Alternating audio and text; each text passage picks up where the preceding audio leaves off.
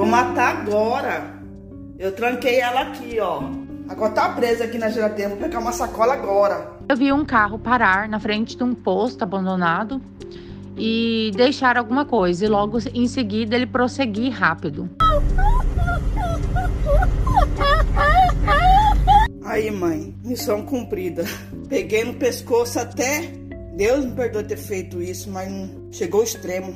Tá morto. Acabou o gato amarelo agora. Dois casos recentes com animais em Cuiabá e Várzea Grande repercutem como sinônimo de crueldade e abandono. No bairro Jardim dos Estados, uma mulher matou um gato, filmou e divulgou na rede social. Cinco dias depois, na Avenida Miguel Sutil, uma mulher flagra o momento em que uma pessoa num carro joga um cachorro num posto de combustível abandonado numa avenida movimentada da capital. No caso do abandono com o cão, a testemunha que flagrou esse momento conta que a cena foi chocante. Eu fiquei tão chocada com a cena que eu não consegui pegar a placa do veículo, nada. Eu simplesmente comecei a filmar porque aquilo me deixou tão comovida, tão chocada em ver aquela cena. Parecia uma cena de filme, né? E assim, muito triste. É triste e decepcionante ver em abandonar animais como se fossem assim descartáveis, como se eles não tivessem sentimento.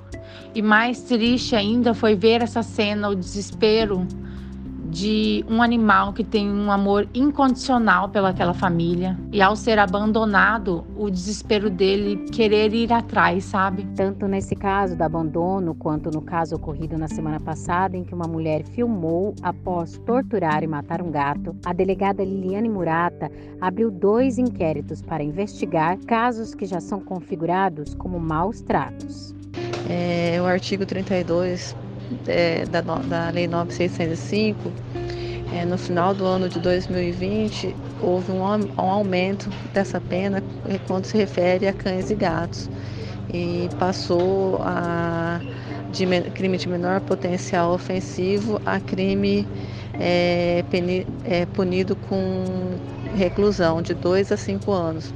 Enquanto uns maltratam e abandonam animais, campanhas e ONGs lutam há anos pelo cuidado com os bichos, no tratamento e na recuperação. A coordenadora Carla, do Projeto Lunar, disse que só no projeto tem 200 gatos e que 60 deles são adultos e estão aptos à doação todos já castrados e vacinados. É, a pessoa que tem interesse em adotar um gato, ela tem que ter consciência que eles não podem ter acesso à rua para evitar qualquer tipo de acidente. Em Cuiabá, são 14 mil animais abandonados e quem puder adotar para cuidar com todo o respeito merecido, pode procurar as instituições e ONGs na capital. De Suelen Alencar, para o Primeira Página.